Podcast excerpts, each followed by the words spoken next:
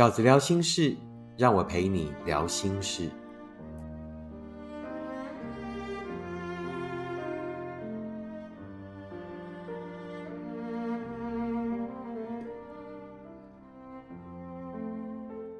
大家好，我是饺子。这一期饺子聊心事呢，饺子哥想要跟大家聊的题目是什么？是选择。我想要先念一封读者的来信。他说：“饺子，我遇到的男生看了我分享您的文章，明明是我内心深处的想法，希望他可以明白。他看了却说那都是负面文章，我都被这些负面文章影响。他只想要正向的、稳定、快乐的生活。我感到失落又难过。我在想，这样的感情还有没有维持下去的必要性？那你也像？”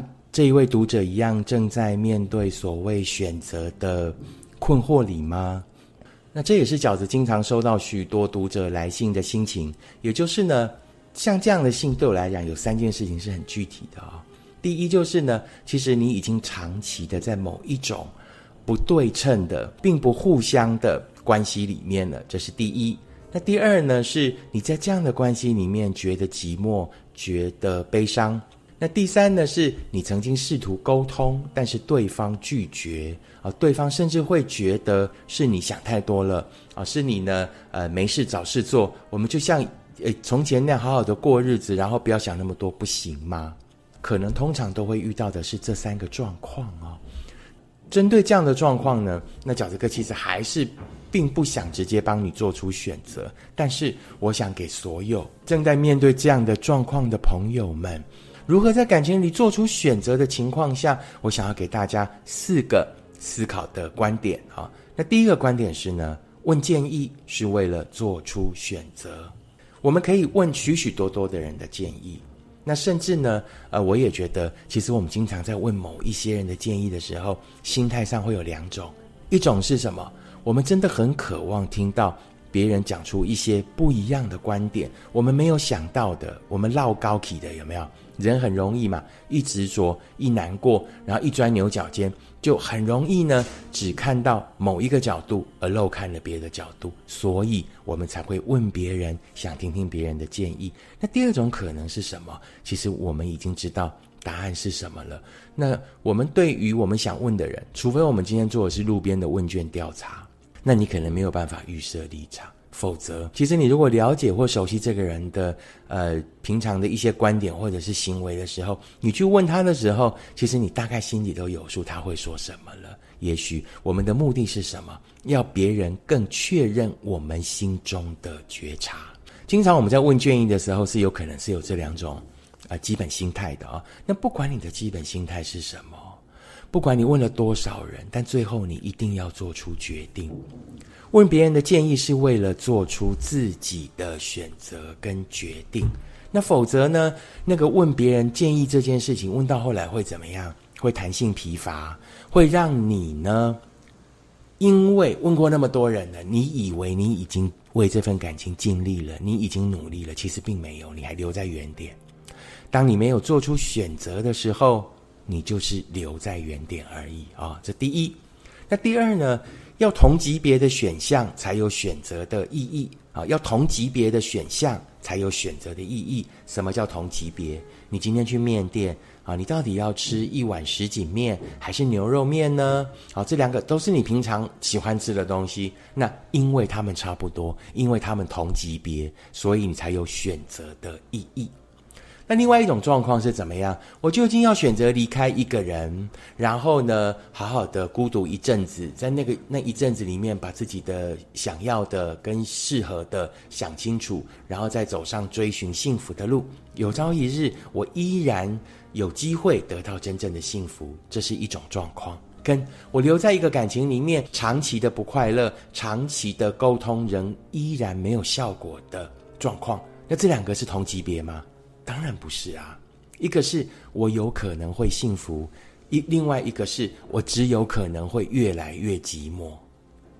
那这种非同级别的就不用选择，不用选择是说啊，那我继续凹在这里吗？不是，你连选都不用选，你接下来应该要有的是行动。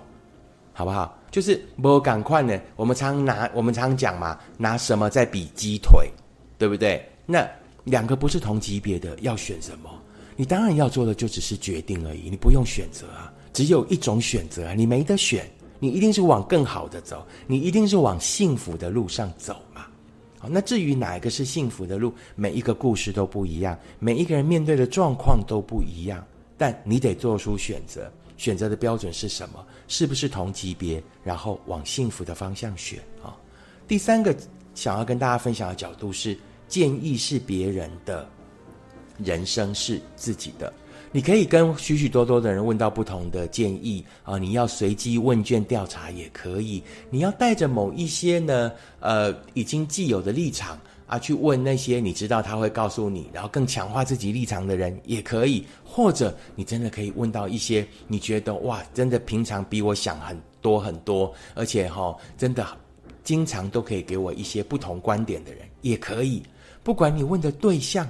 不管你问的人是什么，但千万记得啊，最终要做出那一个决定的人还是你，因为人生是你的，只有你知道所有在这个故事里面的细节。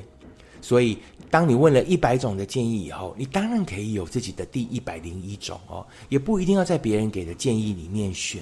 但为什么会诞生那一百零一种呢？代表你整个综横了。代表你整个想清楚了，代表你更确定自己现在的位置，跟你接下来真心想要去的地方了。第四个饺子哥想要跟大家分享的观点是什么呢？你只有做出选择，才能对幸福努力，才能对自己负责。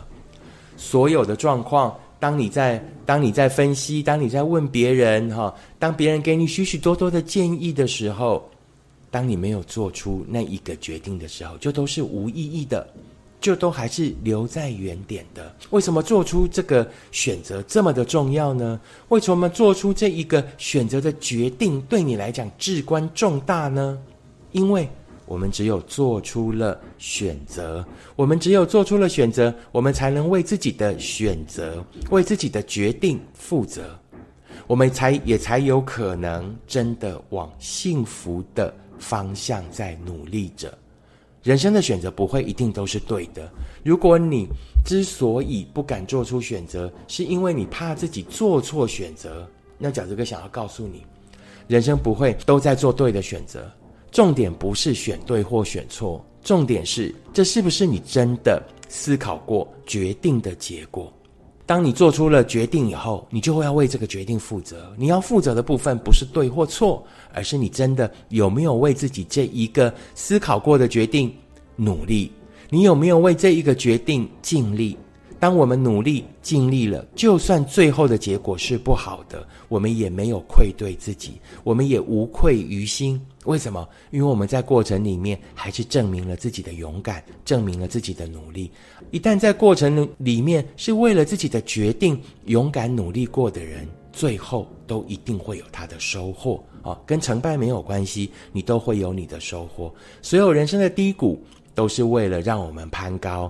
当我们攀高了以后，也一定会面对着接下来的低谷。人生本来就是高高低低，生命本来做的决定就是对对错错。但有没有在那样的对错里面找到更多的自己，得到更多的学会，那才是我们最后能不能真正走到幸福的关键。